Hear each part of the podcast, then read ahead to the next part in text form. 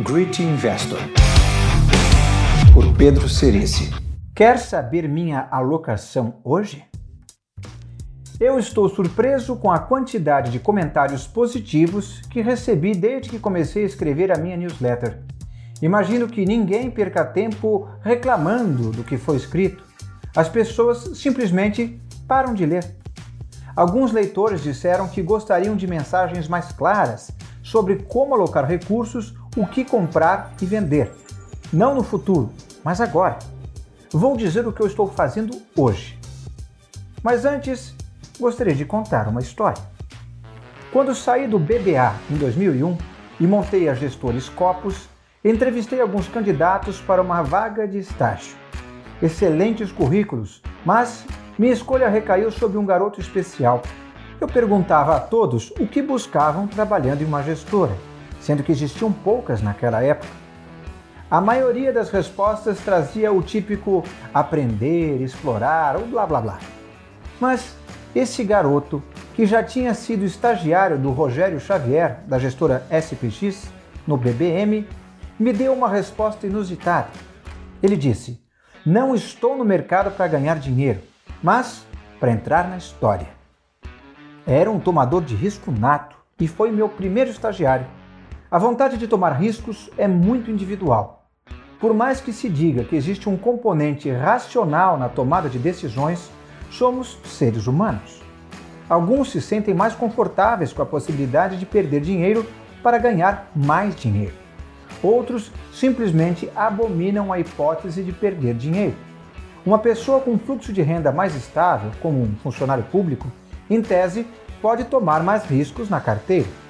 Uma pessoa com renda mais volátil, um empreendedor, por exemplo, deveria, em tese, ser mais conservador. Porém, na prática, o funcionário público tipicamente se encaixa no perfil conservador dos bancos e o empreendedor no agressivo. Quem está certo e quem está errado? Não sei responder. O que sei e o que faço para mim não tem muito sentido para a maioria das pessoas. Desde que fundei o Fundo Scopus, cerca de 90 a 95% da minha liquidez está investida nele. Houve períodos gloriosos de multiplicação de capital e algumas fases duras de perdas. Ou seja, minha carteira é a mesma que a dos meus clientes. Como o fundo fica em média 70% alocado em ações, em média, 65% de meu patrimônio também está alocado em ações. Mas essa média não é estática.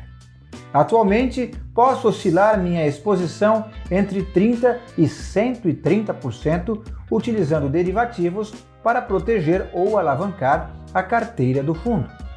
É um veículo para investidores qualificados e, como tenho poucos, eles sabem bem o que faço e estão confortáveis com isso. Em um horizonte de médio prazo, estou otimista com o mercado. Acredito que entramos num ciclo de alta que começou lá em 2015 e esses ciclos duram em média sete anos.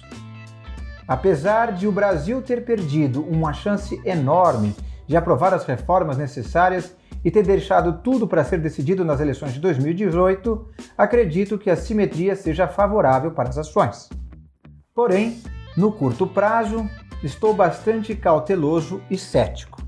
Muito do desempenho atual da Ibovespa não é mérito do mercado brasileiro. Na verdade, a bolsa está subindo 10% no ano, mesmo com todas as besteiras que foram feitas no Brasil. Tudo está subindo no mundo: ações, bons, imóveis, criptomoedas, etc. Estamos sendo levados pelo vento. E se o vento é forte o suficiente, até vaca voa. Não sou meteorologista, mas sei que depois desse tipo de movimento, o vento costuma parar e muitas vezes até mesmo mudar de direção.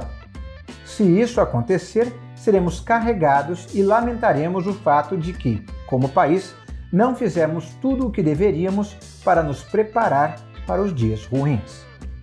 Como investidores, nosso papel é nos ajustar para esses dias.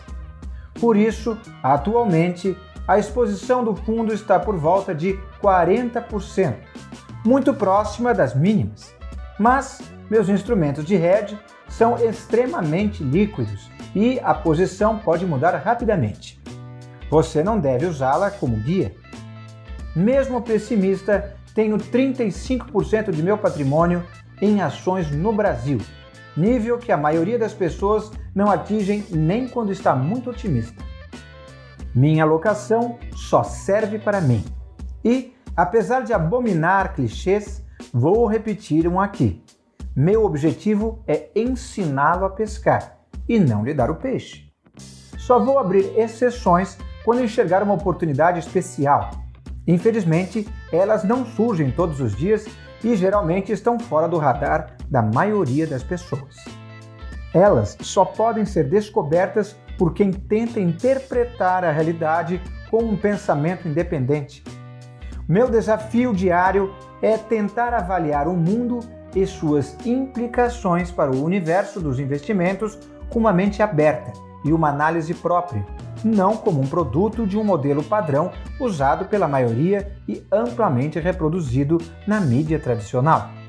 O desafio do leitor, por outro lado, é usar essas provocações travestidas de histórias e análises e adaptá-las à sua realidade. Independentemente do seu objetivo, preservar o capital, ficar rico ou entrar para a história, eu espero ajudá-lo a tomar as decisões mais inteligentes. Texto de 4 de agosto de 2017. Great Investor por Pedro Cerici.